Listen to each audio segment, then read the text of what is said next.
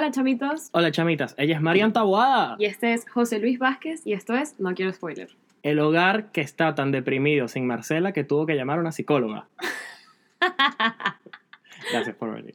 Voy a cobrar por esto. ¿Sí? Sí. Acción.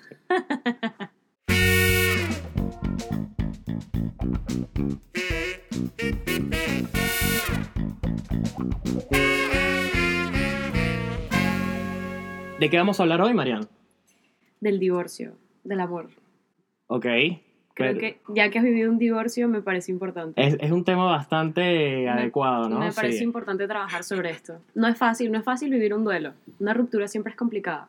Sí, bueno, honestamente esto ni siquiera estaba planeado hacer un episodio, simplemente le estoy pagando para que me haga una sesión y por eso ella llegó y dijo, esta es la sesión de, de- más rara que voy a hacer en mi vida. O sea, el tipo tiene unas cámaras y unos micrófonos.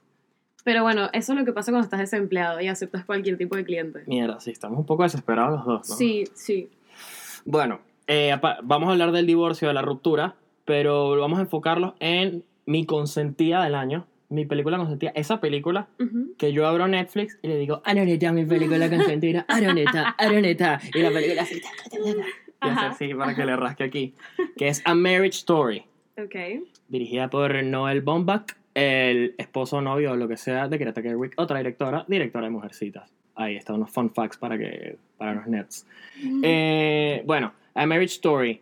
Quería, quería enfocarlo contigo porque creo que eres la persona adecuada para analizar una película que, que, que digamos que se enfoca tanto en temas tan psicológicos, o sea, y temas que, que creo que todos hemos vivido. Creo que ahora estamos en una sociedad donde em, si tus padres no se divorciaron, al menos tus tíos o alguien muy cercano a ti, yo creo que el divorcio se ha hecho incluso una norma más que una excepción a la, a la regla, ¿no?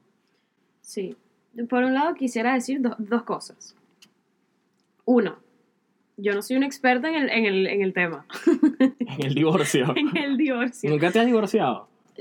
Quiero, quiero decir que me, me introdujiste así como, tengo una psicóloga aquí, no, no, no soy una psicóloga aún. Eso, eso es importante. Siento, Ok. como, siento como una presión de, de, de, de Le- opinión de experto, Le, falta, ¿sabes? le faltan dos exámenes y, y una presentación en papel No. bond. Y ya es una psicóloga. o sea, perdón. siento como la presión del tag. Y eso es algo que eh, es importante. Antes de que entremos en tema, quiero, quiero aclarar eso. Ok. Siempre pasa, no sé, a ti, a ti también te pasará lo tuyo, ¿no? Que hay.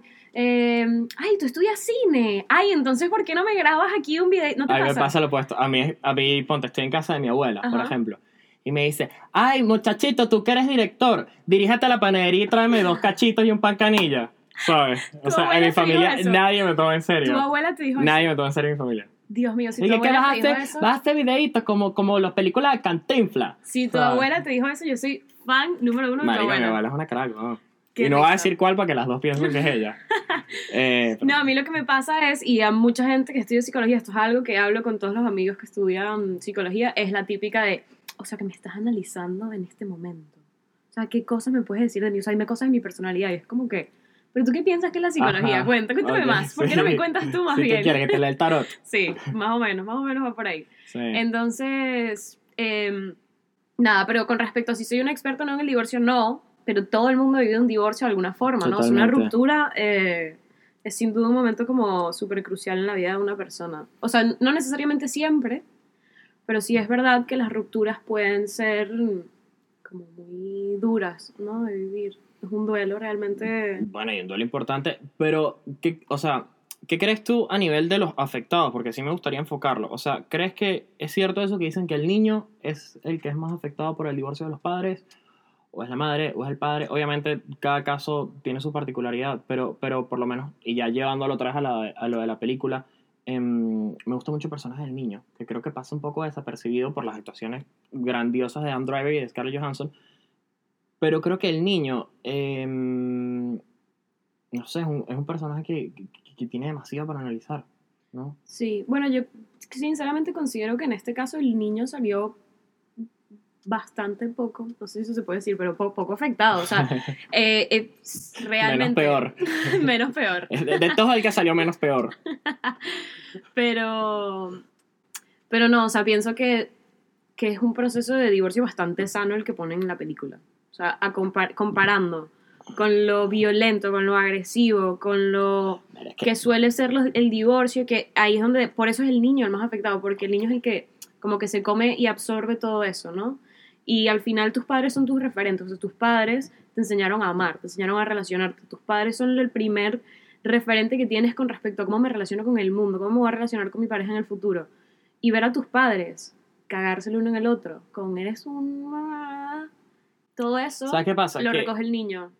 que en Estados Unidos son menos niches que nosotros en Latinoamérica. Y por eso esta película no es tan novelera, ¿sabes? No es que si gata salvaje, unas mierdas así todas feas, que Pero- maletean al tipo y el tipo tiene el beso de la secretaria en el cuello. Ya, pero sí, pero igual fue, fue y, y por eso me gustó, porque además yo vi esta película el 25 de diciembre, Wow. habiéndome Me claro, en ese momento donde te odias y odias haber bebido el día anterior y solo quieres revivir, yo veo esta película, Y te moriste más. me morí más. Es lo opuesto a revivir. ¿Qué es, lo- es lo opuesto a revivir? Re- rematarse, rematarse. Sí, sí, sí. Y eso Ok. fue exactamente lo que me pasó, porque además fue una película extremadamente real. O sea, la escena donde ellos están peleando, ¿sabes? La Esa es la, película. la mejor escena de toda la película es el diálogo. O sea, y se le salió lo nicho un poquito. O sea, porque ya, spoiler alert. El bicho le mete un coñazo a la pared, huevón. O sea, que le abre un hueco que uno como que maldito. O sea, si me lo hubieses dado a mí, me descoñetas, ¿no? sí, Con D. sí. Este. Y bueno, ya. Igual estamos haciendo, quiero aclarar, obviamente van a haber muchos spoiler alerts hoy porque estamos haciendo el análisis de, de la película. Coño, y está en Netflix, deberían verlas todos, diles que la vean. Yo creo que es importante que la vean. Vela. Vela, vela, esto puede hacerte pensar mucho con respecto a tus Esto, relaciones. esto quizás te haga pensar. Sí, o sea, definitivamente me hizo pensar. Y ahí quería ir con, lo vi en un 25 de diciembre, esto me, me sucumbió en un Wow. hueco. Vayan todos a la RAE. Te estaba contando, yo te, yo te estaba contando una cosa una idea que, que, que quiero como sintetizar, ¿no? O sea, lo- la conclusión que me dejó esta película hace 25 de diciembre cuando yo solo me quería lanzar por la ventana más alta que encontrara. Mm. Eh, La moraleja de, de esta peli. Que la haya la gente que siempre busca una moraleja una película. Pero, pero me las deja, yo soy una persona muy emotiva. O sea, si a mí la, si a mí la película... Marico, yo no crecí viendo Venus, o sea, ¿qué vas a saber yo de moraleja? Qué fea infancia. Qué no, me fea. da, me da fue bonito. Eh, Yo no sé si yo no describiría eso como bonito, pero yo creo que tenemos que... no me psicoanalices. No entremos ahí, no nos vayamos para allá. No, es el No, rabbit hole. No, Es- no vayamos para allá. Salgamos, yo te voy a sacar. Escucha, la, eso como que lo que me dejó pensando es, el amor o querer a alguien definitivamente no es suficiente para mantenerte en esa relación. Y eso es lo que pasa en este matrimonio. O sea, y por eso es un divorcio como bastante sano, llevadero y, y, y, a- y a- y al fondo, ¿puedo, puedo hacer un spoiler? Claro, claro. Vale, yo creo que no voy a lanzar el Ok, spoiler. estamos a spoiler alert. Por eso llega esa escena final donde ella incluso me pareció como súper simbólica, ¿no? Que le ata el... Le ata las cordonas. Le ata el... Sí, exacto. Y como con un gesto de, sabes, igual te quiero, o sea, te Y quiero. hay muchos momentos así. este, Claro. Incluso me pareció súper bonito la parte que ella le dice como que, coño, tienes el pelo todo shaggy y tal, no sé qué. Y él le dice sí, tengo que buscar un barbero. ¿No quieres que te lo corte yo? Claro. Cuando hace 37 segundos se están matando en A una corte, huevón. Sí, pero, pero a ver, lo que quiero decir con esto es, Si no se nos olvide que a toda la pantalla roja todo el capítulo. lo que quiero decir con esto es, muchas veces creo que cuando le preguntas a alguien, a una pareja que, que, tú ves que no funciona y le preguntas, pero ¿por qué sigues con fulanita? Porque la quiero. Mm. pero querer a fulanita no es suficiente No, para mantener, no, no, para, para mantener la relación. O sea, pero pienso que es algo que damos por sentado. No, el amor todo lo puede, el amor no tiene límites. Si hay amor, eh, se resolverán los problemas. Solo hay que trabajar en eso. No, no siempre. No sé, hay gente que cada se vez que yo salía mal del colegio, mi papá me decía, no vas a sacar una buena carrera, vas a pelar bola y amor con hambre no dura. Y esa carajita que te está parando bola ahorita, cuando después no tengas billete, no te va a prestar atención.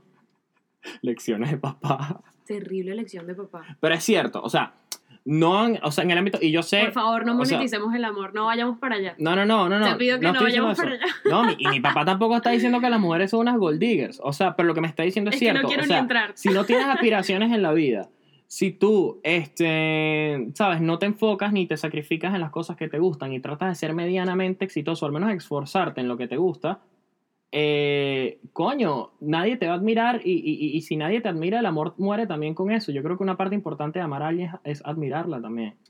Bueno, a ver, admirar creo que es una palabra bastante grande. O sea, creo Como que sí. amar, Sí lo es, sí lo es. pero no, tampoco, yo no considero que haya como una receta mágica para el amor. O sea, de hecho, cosas que yo pienso que esta pareja pierde, que Mm. los lleva a, a divorciarse, el reconocerse las cosas pequeñas. O sea, fíjate cuando ellos arman esa lista de las cosas que me gusta de, de Nicole y no sé cómo se llama Que, el otro que- personaje, que no los leen. que no las llegan a leer, pero, Charlie se llama. pero a eso voy, o sea, Qué lástima probar- que no el, leyeron. el reconocerse, pero en el día a día no tienes que hacer una lista y leérsela a tu pareja, tienes que reconocer esas cosas en el día a día. Mm, Nicole, me encanta, me, me acabo de acordar de una cosa que él escribe en la, en la lista. sí, Me encanta como Nicole siempre se está preparando un té que nunca se que toma. nunca se toma. Sí, muchas cositas pequeñas en la película. claro, o sea, esos detalles que de- la hacen tan humana y tan Claro, real. sí, que entonces tienen es esas como- cosas. ah, en tu día a día, si Sí. encontraste esa taza de té que ella no se tomó, Ujú. díselo. mm. Mira, me encanta esto de ti, me encanta, como siempre te estás preparando un té y nunca te lo tomas. O sea, eso. Coño, a mí eso- me dicen eso y suena súper sarcástico. No, que, mi amor, me encanta cómo usas todos los platos, lo dejas sucio por toda la casa y no los lavas, me encanta. ¡Qué mierda! ¡Coño! pero, pero, o sea, nosotras no estamos. nos- os- cada pareja tiene como su dinámica, ¿no? O sea, será un poco extraño que te guste eso de alguien, pero por otra parte me dice que probablemente estás tan ocupada que no tienes ni esos minutos para ti y me encanta lo ocupada que estás y lo dedicada que estás. Marico, suena demasiado sarcástico, perdón. Suena demasiado bueno, sarcástico. es Me válido, es encanta válido. lo poco que le paras bola a la casa, que dejas todo sucio por todos lados. Pero ¿sabes? volviendo, volviendo a mi idea, que, No me siento, que creo. siento que no termino de transmitirte lo que quiero decirte Ok, con respecto ok. a esta película y es, Ok. me gusta porque en todo momento están reconociéndose eso, el no me divorcio o no te dejo porque no te quiero, te dejo porque no funciona. Bueno, la razón de, de fondo de ella es que se dio cuenta que, que él vio en ella una extensión de él mismo. O sea, que, que Charlie, Adam Driver, o sea, vio en, en Nicole, ¿no? Scarlett Johansson, eh, la vio simplemente como una, o sea, un ayudante, ¿no? Un sidekick, un Robin. Pero él nunca pensó que quizás Robin tenía sus propias aspiraciones también y que Robin a lo mejor quería hacer planes que no incluían a Batman. ¿Entiendes? Wow, Mi yo, no, yo, yo no vi eso, pero sí me imagino lo duro que debe sentirse. No, lo, lo habla con- en la conversación con la, con la abogada, con Laura Dern, que ganó un Oscar. Este, increíble actuación de Laura Dern. Eh, único Oscar que se llevó Marriage Story, por cierto. Eh, y que se lo dice a ella. Esa, esa es, mi escena favorita es cuando coñazo a la pared. Pero mi otra escena favorita es cuando está con la abogada.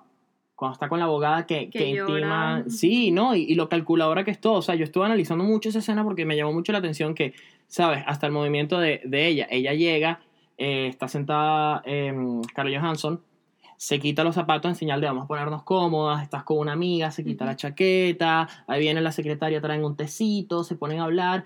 Ahí Scarlett Johansson es vulnerable y ella empieza, lo primero que le dice a Laura Dern es, quiero, quiero sacarme esto del, del pecho antes de que empecemos a hablar cualquier cosa. Este, te admiro mucho, eres una gran actriz. O sea, ella tiene tan calculado los movimientos que tiene que hacer para sacar de, de su cliente. Sí, eh, para hacerla vulnerable, ¿no? O sea, para darle un Claro. espacio de ser vulnerable. Sí. Y, y, y entonces Scarlett Johansson dice todo, después ves que se pone cómoda, se pone de pie, va al baño, se saca los ¿Tú mocos. estás viendo esto? Este, Ya ok. no sé tomar, ya no sé tomar nada. Coño, el babero, ¿trajiste tu babero hoy? No lo traje, no lo traje. Yo no puedo salir de mi casa sin beber y no me lo traje. Qué Qué vergüenza. ladilla, ¿no? Uno sabe cuando ella comió este, en crema de uyama, porque llega con la camisa toda Qué asco, ¿no? Porque la vez siempre comen como cremita. Ah, bueno, porque no tienen dientes. Qué estúpido soy. Em, la verdad, Vamos a ignorar tu extenso conocimiento en el mundo de bebés. Pobres niños. no, yo, lo que, yo lo que sé es bebé. ¿Me dejaron aquí? Sí. Ok, bueno, ya. Primer mal chiste del Y, día. y, la- y súper merecida. Súper merecida. Bye. Ok, ya va una. Sí, bueno, ya lo he explicado mil veces. Si llego otra vez, me voy del programa y termina este, nuestra querida Marian Taboada. La profesora Taboada. Bueno, en fin, eh, para terminar mi idea, entonces se pone, y ahí ves cómo se pone cómoda, ves esa transición, y al final, lo último que le dice cuando la tiene abrazada es y que. Y creo que me montó cachos con la secretaria de, de la compañía de teatro. Qué Y duro, la qué duro decirlo, ¡Ese ¿verdad? mamá huevo! Y termina ahí la escena. ¡Qué potente! O sea. Súper potente. ¡Ah! Además, me encantó, me encantó, me encantó, me encantó cómo se lo guarda al final. ujú. Y además, no sé si viste esto, o sea, si tú percibiste esto también, se lo cuenta cuando ya no hay contacto visual. O sea, no te, no te quiero ni mirar a la cara cuando te digo, mira, me fue infiel. Porque es que es súper humillante. Sí. O sea, es que es súper, súper humillante y la veo en ese momento tan vulnerable. Bueno, ya ni te estoy viendo, yo te lo voy a decir aquí que no puedo ni ver tu reacción, ¿sabes? sí, sí, sí, sí, sí. wow, muy potente, muy, muy Y también potente. creo que se la guardó al final porque, coño, si a ti te pregunto por qué terminaste con alguien, no, pues me, montó cacho. Cualquier cosa que digas después de ahí ya es inválido porque te montó cacho y eso ya se apodera de Sí. todas tus demás razones que pueden ser incluso más válidas que esa, Sí, ¿no? Entonces, entonces ella primero creo que va a lo profundo, ¿no? Al, al- al- a, la, a la matriz del problema. sí, Y, y entonces ahí, ahí dice lo de me di cuenta eh, que, que él no me veía, o sea, que, que, que yo era invisible para él, que no me veía como algo separado de él, cuando yo le dije que me salió esta oportunidad de hacer este papel en, en esta serie de televisión, Ujú. y él dijo, me parece estúpido que hagas un papel en una serie tan estúpida de unos, de unos alienígenas en el espacio, lo que sea. Sí, o sea, te- y, Y después le dijo- que- Exacto. No, y después le dijo, ¿sabes qué? Hazlo. Porque así con esa plata la podemos meter en mi compañía y entonces todo dije, otra vez mira, es o sobre sea, él, ajá, todo otra vez es sobre él, claro. Exacto. Sí, sí, es muy fuerte y en verdad yo creo que es, es bastante común y fácil y feo, eso es importante, muy feo, sentirse anulado en una relación, que te anula, o sea, esta persona que te te, te absorbió, anula, ¿no? sí, te anula y, y- y modificó tu identidad. Y eso es parte de, de lo más complicado, creo yo, en el, due- en el duelo de estas relaciones, porque tienes que reinventarte. O sea, tienes que recordar qué eras, quién eras antes de esta persona Qué fuerte. y ver Mm. si quieres seguir siendo eso, cómo, cómo, cómo esta Mm. persona modificó tu identidad porque la perdiste. La perdiste. Y voy a, voy a conectar con una idea, no sé si quieres que vayamos para allá, pero es que esto que acabas de decir de la infidelidad y tal, hace poco estaba escuchando un podcast, yo escucho podcast, la, gente, la gente hoy en día escucha podcast. Sí. Yo no sé, pero, ¿sabes qué es un Por podcast? favor. ¿Tú sabes qué es un podcast? Es cuando invitas a una psicólogo y la grabas con una cámara y unos micrófonos. Más, más o menos. Ok. Más o menos. Entonces yo estaba tranquilamente en el autobús escuchando un podcast sobre una mujer que contaba que ella tenía una relación abierta con su, con su esposo desde hace 15 años, ¿no? Y estaba como contando la experiencia, ¿no? De tener una relación abierta y cómo eso le quitaba el miedo de que hubiese una infidelidad. Una relación abierta ya, o sea, Claro, pero, no- pero, pero a ver, es aceptar la infidelidad, ¿no? A ver, quiero, quiero decir una cosa porque además seguramente toda mi familia escucha este podcast. A pensar, toda mi familia tiene Claro. una relación abierta. No, no, no, ¿te El tío? Alfredo con, con la tía Zoraida. ¡Mierda! Tú no sabes cómo son las reuniones familiares, son todo el mundo. con todo Son tripeos, mano. No, no, no, pero es que siento que mis padres me van a llamar y que, Marian, tú tienes una relación abierta. ¿Qué es eso que dijiste en el podcast? Ya, ya, ya. ¿Sabes? Entonces, Ya. no. A ver. em, Salud. eh, sí, saludos a Gracias por aguantarme tanto. Y a Yolanda. Ya, Yolanda. Coño, pero a ti te tienen que aguantar, ¿sabes? No, no es cierto. No, no vayas. No Igual vayas todos sabemos camino. que si me van a votar de tu casa un día va a ser decisión de tu hermano. 100%. O sea, el único que me va a votar. Ese es el único matrimonio en el que hemos estado. Marico, ese es intenso, ¿viste? Sí. Ok. Entonces, bueno, eh, para empezar, Quiero yo- aclarar que estamos jodiendo y que no tengo ninguna relación homosexual con el hermano de Marian. O sí, No. o sí. Todos lo estamos dudando.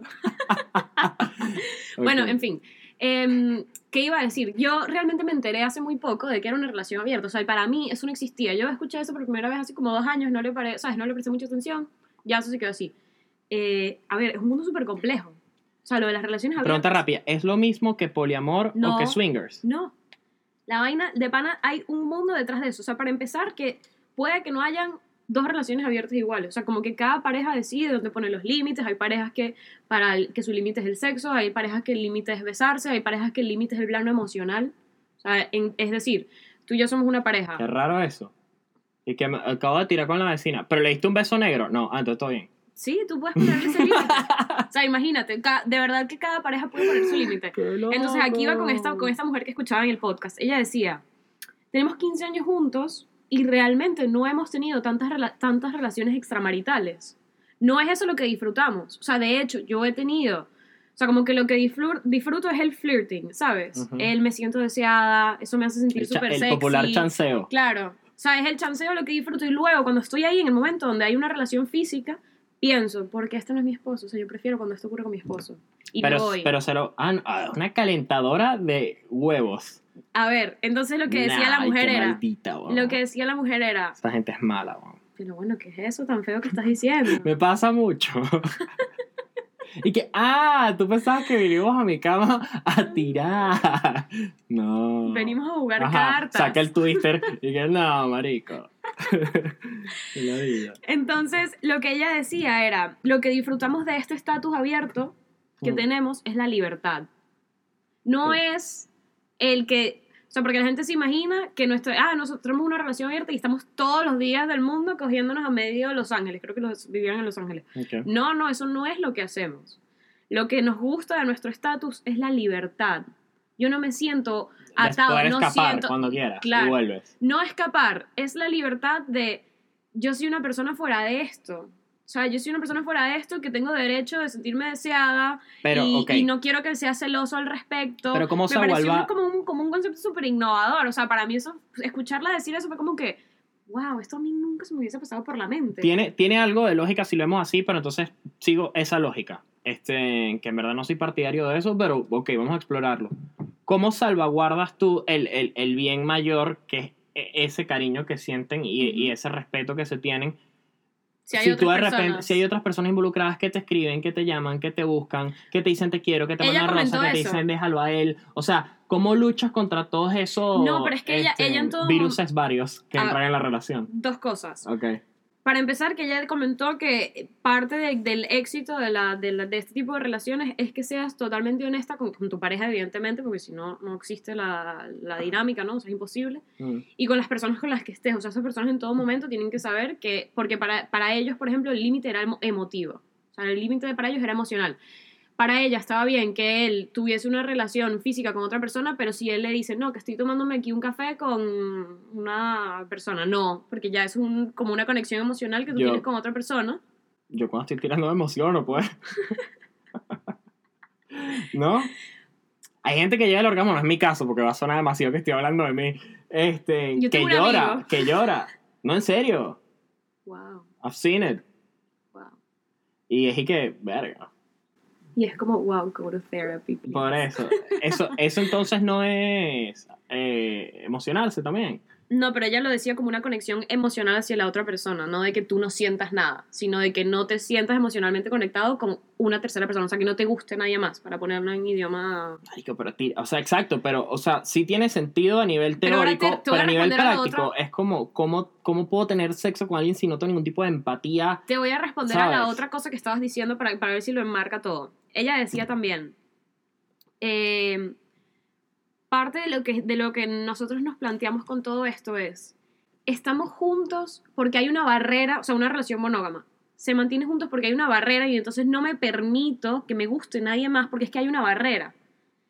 Entonces, si hay una relación abierta en la que yo, en la que tú te sientes como, como abierto a conocer gente, a sentirte deseado por otras personas, a desear a otras personas, y aún así quieres estar conmigo, no estás conmigo porque hay una barrera.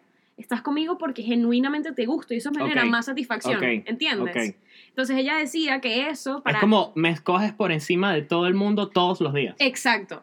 Exacto. Muy bien, lo logramos. Muy bien. Lo Muy bien. y me eso me pareció un concepto muy innovador. Habló de los celos. De tus ojos cuando ves, a- no, de tu boca cuando ves a otra chica. Tengo celos, Ok. celos. Em, Yo soy la única persona que escucha Megadeth y Fanny Lu, eh, pero seguida, ¿sabes? En un Buen playlist. mix, buen Como mix. el playlist más loco. ok. este, creo que por eso es que te quedas dormido en el metro. Eh, sí, cada vez que salgo a beber me- y, y me monto en el metro a las 6 de la mañana, cuando abro el metro aquí en Madrid, me quedo dormido. O sea, me ha pasado ya como cinco veces. Y en una me estuvieron a punto de robar el teléfono. Sí, en el primer mundo también roban teléfonos. Eh, Ya, pero es que yo siento que la gente se va a imaginar que te quedaste dormido 15 minutos. No, no, José Luis se queda dormido horas. Horas. O sea, José Luis, la- la- la- el metro no se va a detener porque José Luis está durmiendo. O sea, el metro continúa. Hay una línea, hay una Que línea... es circular. Exacto. Él ha dado vueltas en esa línea cuatro Me quedé dormida de 7 de la mañana a 12 del mediodía. Esto es verídico. Y di vueltas como un carrusel. O sea, un, un- un- o sea, Como un La- carrusel, no. Un carrusel. un carrusel. O sea, es un parque para adultos. pues. Es un parque para adultos Adulto borracho. borrachos que quieren dormir. Es un parque para adultos borrachos que quieren dormir. Yo creo que eso es- Hace nada era un niño un carrusel de verdad. Ahora ha sido un borracho en el metro. Así es como se pierde la dignidad quedándose dormido en el metro. Totalmente. Ok, eh, volver, para volver rápido, ¿no? A, a, a Merrick Story. Bueno, ¿qué- ¿por qué te saqué todo eso? Ok. Porque ella, por ejemplo, se veía profundamente ofendida por el hecho de que él hubiese sido infiel, se, se notaba, lo acabamos de discutir, pero lo que parecía dolerle más era la mentira, Sí. no, el, no la relación. Sí. Entonces, ¿una relación abierta hubiese salvado ese matrimonio? Por eso te lo saqué, o sea, por eso lo traje. No lo sé, porque es que imagínate, o sea. No, no, yo tampoco lo sé y sería imposible, sería imposible determinar eso, ¿no? Pero, ¿cómo, ¿cuál hubiese sido el desenlace de esa historia Mm. si él hubiese dicho, mira, necesito, quiero tener sexo con otras personas? ¿Tú qué opinas al respecto? Honest- honestamente, lo más bonito de la película es ver la evolución de ella. em, porque eso es algo que dicen mucho. Y voy a volver a ejemplificar hombres y mujeres, y es horrible, lo sé. No, no vayas con estereotipos, no vayas allá. Wow, me cortaste en seco, pues. No, no, Está bien, pues no voy. No voy, pues. No, No voy. vayas. No voy, pues. No fui. no fui. Ya no, fui, ya no fui. No fue. Bueno, el otro tema que quería sacar. Wow, Nike. Este, Es que los estereotipos- Eres A como, ver, el, cuéntalo. eres como el bouncer de una discoteca. Cuéntalo, cuéntalo, pero no, que ya no entré, ya no entré. No, no. Ya no fuimos, ya. Este, pero. Es que los estereotipos me ponen, me molestan. Los roles de género me molestan un poco. ¿Te gustan más los monotipos? Gracias. Gracias por dártelo tú mismo. Ya Era necesario. claro. Hay, hay veces que me sacrifico y que yo sé que me. Ok, X. Eh, marico, pero tengo uno solo, wow. Em, te quería decir rápido que quería hablar también de la parte del contraste de la relación de ellos, que es cuando se ven y que no, que quieres que te corte un poquito el pelo, que tienes las trenzas sueltas y todo eso que veníamos hablando, con cuando están cuidado. en la corte, que están esos sabuesos ahí peleando por ese pedazo de carne, y, y- y- es una dinámica muy fuerte porque empiezan a revelar cosas que cuando lo vimos en la película nos parecieron este, casuales y bonitas y, y- y descuidos que hacemos todos, como que, el, que la silla del niño no estuviese bien amarrada, entonces ella va y lo ayuda y le dice, no, coño, Charlie, tienes que meterlo aquí y tal, no sé qué. Este, y esa frase la han dicho varias veces durante la relación. Este, y este, la otra de, de ella, de, coño, Charlie, creo que bebí mucho y tal, estoy en pelo mareada, tal, no sé qué. Que es normal y tú lo ves y es hasta bonito, pero luego cuando están esos abuelos y que esa señora es una alcohólica que se la pasa bebiendo. Así, porque Charlie de vaina mata al niño con la silla suelta, ¿sabes? Que empiezan así, ta, ta, ta, y los bichos se ven como con mierda, ¿sabes? Como hasta con vergüenza de, De yo conté- mala mía que te vendí así, Sí. que soy un Judas. Sí. Eh, y entonces es un poco de, de cómo se degrada. En, o sea, en ese momento nadie está siendo honesto porque están. eh, bueno, que es otra frase que, que dicen en la película que me encanta. Los abogados criminales buscan lo mejor de las peores personas al defender a un asesino o lo que sea.